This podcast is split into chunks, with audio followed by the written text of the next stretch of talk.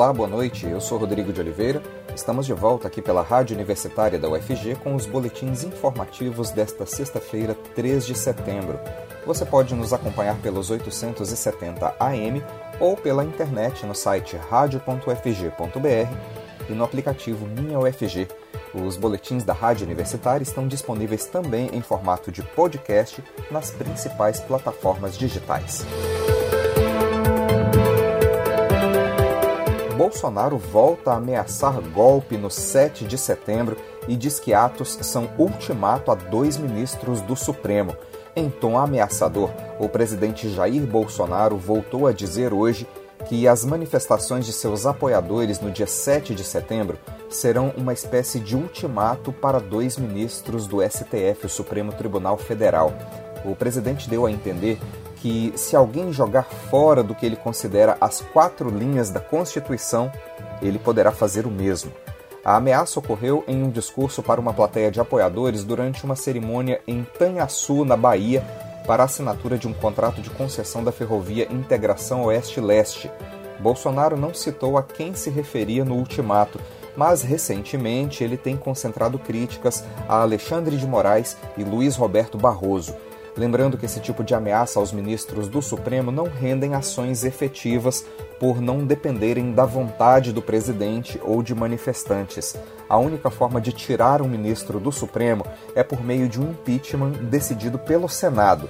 Recentemente, o governo teve um pedido de abertura de impeachment contra Alexandre de Moraes, rejeitado pelo presidente do Congresso, o senador Rodrigo Pacheco, do DEM. E os atos do 7 de setembro se transformaram em preocupação internacional. A Comissão Interamericana de Direitos Humanos informa que irá acompanhar as manifestações convocadas por aliados do presidente Jair Bolsonaro no feriado da Independência. A comissão vai avaliar eventuais violações de direitos humanos por parte dos grupos e ataques contra setores que tentem defender a democracia. Segundo a comissão, há uma grande preocupação com a situação brasileira. Em 2018 e 2020, a OEA, Organização dos Estados Americanos, já havia enviado missões para acompanhar as eleições no país. O monitoramento de uma manifestação é considerado um evento raro numa democracia e ocorre apenas em situações onde oposição e governo vivem um contexto de enfrentamento. A decisão da Comissão Interamericana de acompanhar a crise ocorre depois que o Conselho Nacional dos Direitos Humanos solicitou que a ONU, Organização das Nações Unidas, fosse acionada. Em cartas enviadas para as Nações Unidas e para a OEA, o Conselho pede monitoramento internacional, principalmente nas cidades de São Paulo e Brasília, e alerta que a ameaça à democracia é iminente. Publicada a lei que prevê meios alternativos para a prova de vida no INSS durante a pandemia. A lei foi sancionada pelo presidente Jair Bolsonaro com um veto e já foi publicada no Diário Oficial da União. O texto aprovado pelo Congresso Nacional em agosto suspendia até o final deste ano a exigência da chamada prova de vida dos beneficiários do INSS, e foi justamente esse ponto que o governo vetou. Segundo a presidência da República, existem diversos meios para fazer a comprovação de vida, inclusive em datas escalonadas.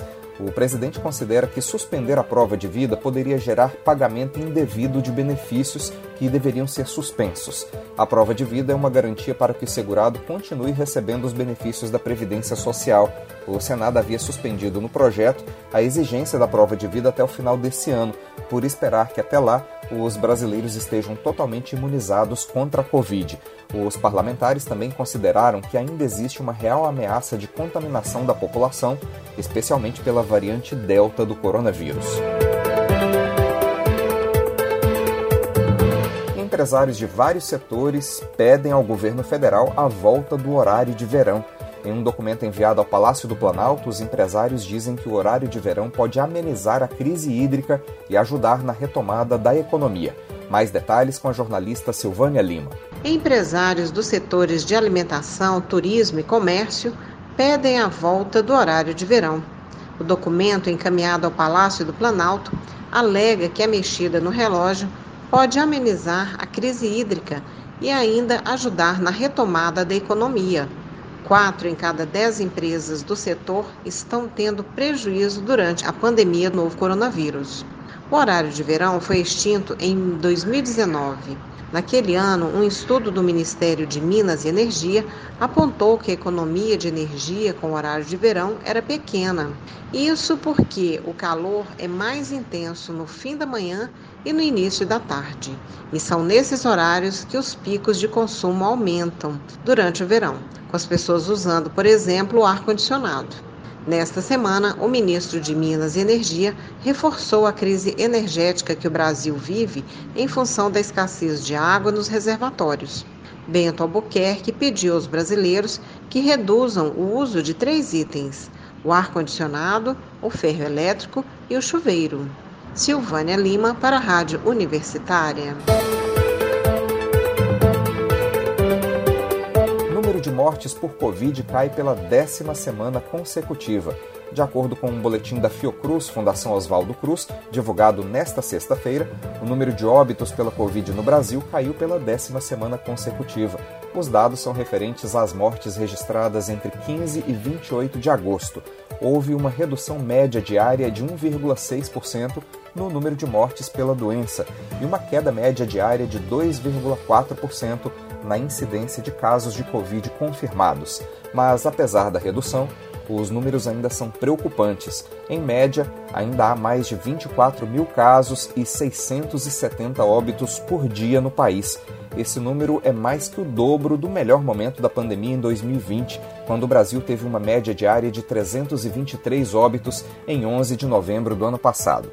De acordo com o levantamento da Fiocruz, Goiás é um dos seis estados que ainda apresentam um grau de incidência de casos e mortes por Covid extremamente alto.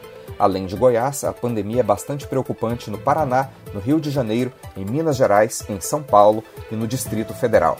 A Fiocruz também percebeu que os óbitos estão se deslocando para as idades mais avançadas e repetindo o cenário observado no período anterior ao do início da vacinação. A proporção de óbitos entre os idosos, que estava em 44% na segunda semana de junho, hoje está em 71%.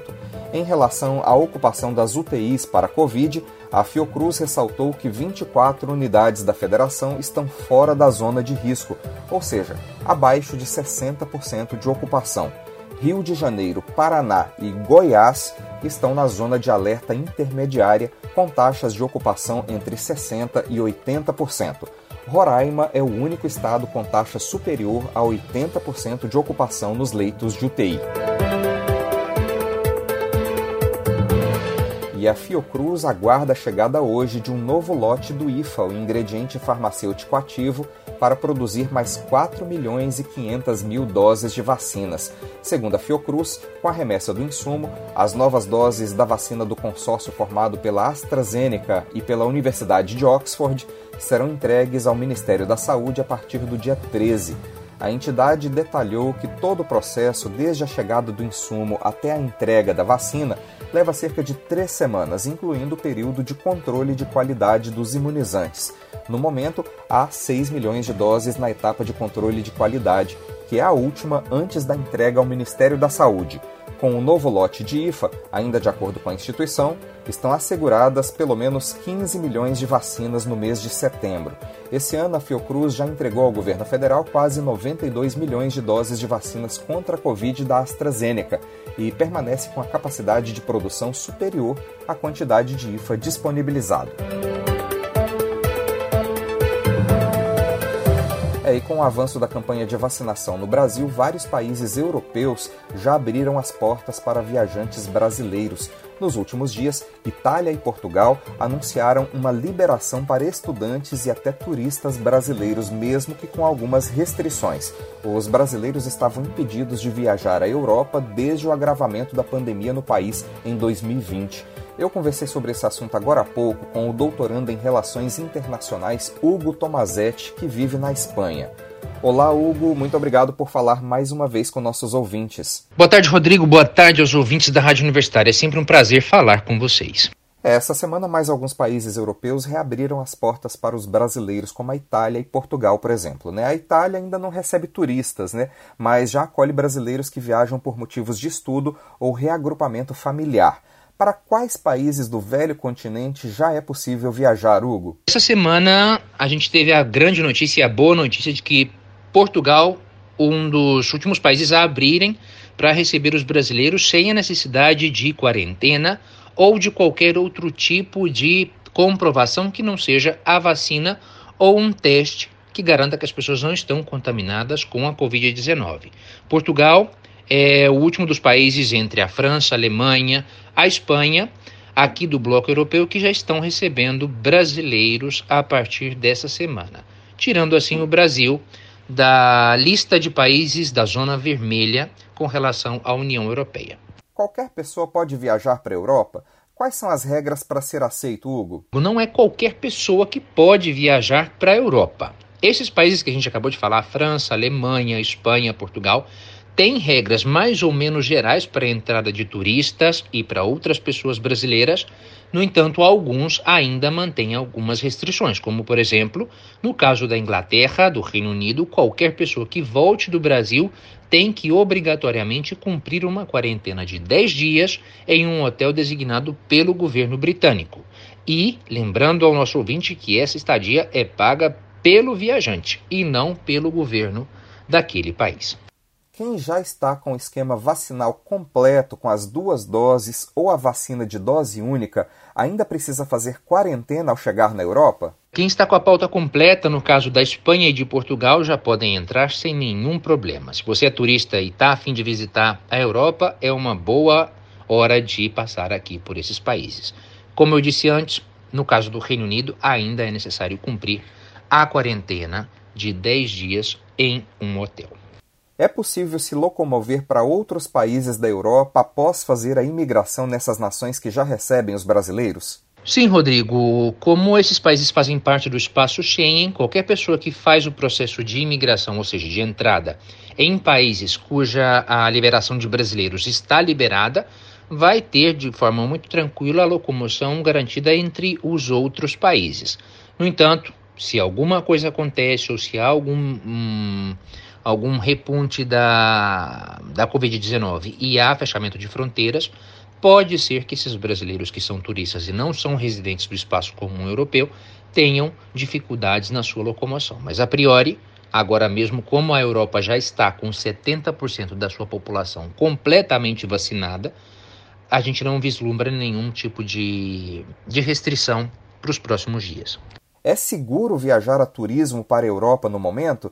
Como é que está a situação da pandemia por aí? De fato, é seguro sim viajar pela Europa. As autoridades estão garantindo isso. Houve sim, em alguns momentos, algum, alguma subida na, na, no nível de contágios em algumas pequenas regiões, mas como a gente já comentou aqui anteriormente, as medidas foram tomadas de forma local para evitar que esses brotes passassem para outras regiões.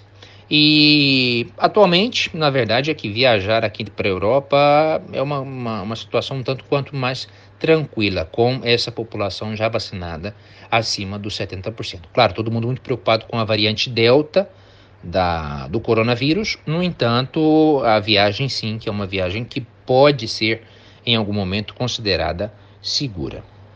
Que cenário as pessoas vão encontrar ao chegar nas principais cidades europeias, Hugo? É possível visitar museus e pontos turísticos tranquilamente? As regras com relação à visitação a, a, parques, a museus e a atrações turísticas vai depender de cada uma das regiões. De forma mais geral, sim, que está liberada, claro, mantendo as regras de biossegurança e as indicações sanitárias, uso de máscara, distanciamento social e também o uso é, de álcool em gel para a desinfecção das mãos. É, e isso garante a visitação em praticamente todos os pontos turísticos. Os shows, hum, com mais de 500 pessoas, começaram a voltar a funcionar aqui na Europa também, além de teatros, festivais e outras atrações turísticas. Ou seja, guardando as devidas precauções, a vida mais ou menos está voltando ao normal aqui. Essa foi a participação do doutorando em Relações Internacionais, Hugo Tomazetti. Muito obrigado, Hugo, e um bom final de semana para você. Sempre um prazer falar com você. Bom fim de semana. Um abraço a todos. Bolsonaro sanciona com vetos lei que quebra patentes de vacinas. Mais detalhes na reportagem de Ana Lúcia Caldas. O presidente Jair Bolsonaro sancionou com veto o projeto de lei que permite a quebra temporária de patentes para vacinas e medicamentos para enfrentamento de emergências de saúde. Essa lei altera a Lei de Propriedade Industrial, conhecida como Lei das Patentes. Ela estabelece garantias sobre o caráter temporário de quebra de patente, protege o titular contra exploração indevida e fixa parâmetros mínimos para remuneração. Entre as regras está que concede a licença para a produção da vacina apenas para empresas que tenham capacidade técnica e econômica para isso e vai receber o valor de 1,5% do preço líquido de venda do produto derivado em royalties até que seu valor seja definido. Em caso de pedidos de patente, os valores somente serão devidos caso ela seja concedida. O pagamento vai corresponder a todo o período da licença compulsória concedida a outros fabricantes não autorizados antes da quebra da patente. O licenciamento compulsório, que é o termo técnico para a quebra de patente, será analisado caso a caso e só poderá ser determinado pelo poder público na hipótese excepcional do titular da patente se recusar ou não conseguir atender à necessidade local. O presidente decidiu vetar os dispositivos que obrigavam ao proprietário da patente efetuar a transferência de conhecimento e fornecer insumos de medicamentos e vacina. A justificativa é a de que essas medidas seriam de difícil implementação e poderiam criar insegurança jurídica no âmbito do comércio internacional, além de poder desestimular investimentos em tecnologia e a formação de parcerias comerciais estratégicas. Com informações da Agência Brasil, da Rádio Nacional em Brasília, Ana Lúcia Caldas. Projeto em tramitação na Câmara dos Deputados quer o fim do número mínimo de aulas no ano letivo. Mais detalhes com a jornalista Silvânia Lima. Projeto de lei aprovado na Câmara dos Deputados quer suspender o número mínimo de aulas no ano letivo. A iniciativa é a mesma tomada no ano passado por meio de uma medida provisória. Desta vez, a suspensão da exigência mínima para a conclusão do ano escolar é de autoria de parlamentares. A autora do texto, deputada professora Dorinha Seabra, explica que há necessidade dessa medida, especialmente por conta dos desafios para as escolas em relação à organização curricular com o ensino remoto.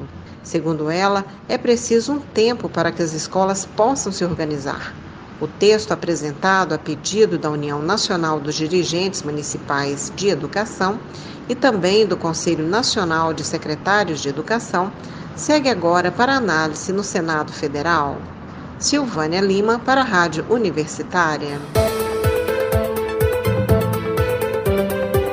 Vacinação antirrábica terá 50 postos na região norte de Goiânia neste sábado. A Prefeitura de Goiânia realiza mais um dia de ação da campanha de vacinação antirrábica para cães e gatos neste final de semana.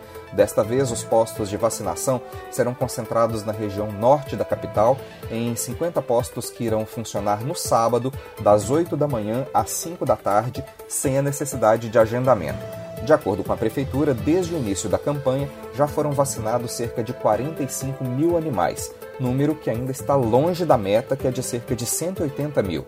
A vacina pode ser administrada em cães e gatos a partir de 3 meses de idade e é ideal para proteger contra a raiva animal e, consequentemente, contra a raiva humana. Caso não exista possibilidade de levar o animal a algum posto para receber a vacina, a pessoa deverá entrar em contato com o centro de zoonoses e marcar uma visita à residência.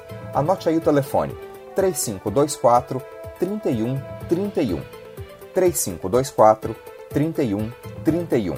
Mais detalhes sobre a vacinação de animais contra a raiva no site goiania.gov.br. e a venda de imóveis cresceu 55% na capital neste segundo trimestre de 2021. A jornalista Maria Cristina Furtado traz mais informações sobre esse assunto. Boa noite, Maria Cristina. Boa noite, Rodrigo. Boa noite, ouvinte da Rádio Universitária. A venda de imóveis em Goiânia no segundo trimestre de 2021 cresceu 55% em relação ao mesmo período de 2020. O dado é fruto da pesquisa sobre o mercado imobiliário, divulgado pela Associação das Empresas do Mercado Imobiliário de Goiás, ADEME Goiás. O levantamento foi realizado pela Brain Inteligência Estratégica. Nos meses de abril e maio e junho do ano passado, foram vendidos 1.322 imóveis, enquanto em 2021 a quantidade passou para 2.049, durante o mesmo recorte de tempo. No comparativo entre o primeiro trimestre dos dois anos, o aumento havia sido de 41%. Os representantes da ADEME e da Brian acreditam o maior crescimento no segundo trimestre à pandemia de Covid-19. Fernando Razuc, presidente da ADEME Goiás, lembrou que o segundo trimestre de 2020 marcou o começo da pandemia e que o consumidor ainda estava receoso de se arriscar financeiramente, tanto que o número de unidades vendidas entre o primeiro e o segundo trimestre do ano passado caiu de 1.701 para 1.322. Já em 2021, foram vendidas 2.027 unidades nos primeiros três meses do ano e 2.049 nos seguintes, uma diferença menor. Enquanto nos meses citados havia um receio por conta do avanço da Covid-19, o setor acredita que as consequências da pandemia acabaram por beneficiar o mercado imobiliário a partir de junho de 2020. Ele também cita que, com a pandemia, as pessoas passaram a ficar mais em casa e perceberam a necessidade de morar melhor. O presidente da ADEME ainda adiciona aos motivos do crescimento a rentabilidade do mercado imobiliário. Além do aumento de vendas em Goiânia, também cresceu o número de imóveis lançados. Se no segundo trimestre de 2020 foram lançadas 1.242 unidades, no mesmo período em 2021, a quantidade chega a 2.333, cerca de 88% a mais. No total, no primeiro semestre de 2020, foram lançadas 2.330 unidades, enquanto em 2021 foram 3.501, ou seja, um aumento de 50% no número de lançamentos. Já o volume de distratos caiu. Foram 420 unidades com contratos desfeitos no primeiro semestre de 2021, contra 507 no mesmo período de 2020. É com você, Rodrigo. Procuradoria-Geral da República diz ser a favor dos direitos indígenas e contra o marco temporal. O julgamento da ação no Supremo sobre a demarcação de terras indígenas deve ser retomado no dia 8 de setembro com os votos dos ministros. O repórter Victor Ribeiro tem mais detalhes. O Supremo Tribunal Federal vai retomar na próxima quarta-feira o julgamento sobre o marco temporal para a demarcação de terras indígenas. Nessa quinta, a Corte concluiu a etapa de sustentações orais. É aquela fase do julgamento em que os advogados que representam as entidades envolvidas no processo são ouvidos pelos ministros. O caso em julgamento se refere à parte da reserva biológica do Sassafrás, ocupada pela etnia Choclen, o governo do estado de Santa Catarina pediu e o Tribunal Regional Federal da Quarta Região concedeu a reintegração de posse. A FUNAI discordou e recorreu ao Supremo. O último a falar no terceiro dia de julgamento foi o Procurador-Geral da República, Augusto Aras. Ele defendeu o recurso da FUNAI e o reconhecimento do direito dos indígenas. Há, portanto, convergência entre proteção indígena e proteção ambiental, motivo pelo qual a circunstância de área disputada situar-se na reserva biológica de Sassafrás, no estado de Santa Catarina, não obstaculiza a data vênia a ocupação tradicional da etnia Xoclen. Em face do exposto, o Procurador-Geral da República se manifesta pelo provimento do recurso extraordinário para que seja assegurada a posse da etnia Choclen sobre a área objeto da disputa. Ao todo, os ministros ouviram 39 defesas, de pontos de vista favoráveis e contrários à tese de que os indígenas só têm direito de reivindicar as terras ocupadas até o dia 5 de outubro de 1988. A data marca a promulgação da Constituição Federal, que pela primeira vez reconheceu o direito dos povos originários à demarcação de territórios. Com o encerramento dessa etapa, a partir de quarta-feira será a vez de conhecer os votos dos ministros. Esse julgamento tem a chamada repercussão geral. De acordo com o Supremo Tribunal Federal, a decisão será aplicada a pelo menos outros 82 processos que tramitam em diferentes instâncias da Justiça. Cerca de 6 mil indígenas de diferentes etnias estão desde o dia 22 de agosto no acampamento Luta pela Vida, em Brasília. Durante as sessões de julgamento, eles se mobilizam e marcham pela esplanada dos ministérios até o prédio do Supremo. Da Rádio Nacional em Brasília, Vitor Ribeiro. É, nós teremos mais notícias na segunda-feira no boletim das 10 horas da manhã. Continue acompanhando nossa programação pelos 870 AM e pela internet no site radio.ufg.br e no aplicativo Minha UFG. Nós também estamos nas redes sociais. Curta nossa página no Instagram e no Facebook.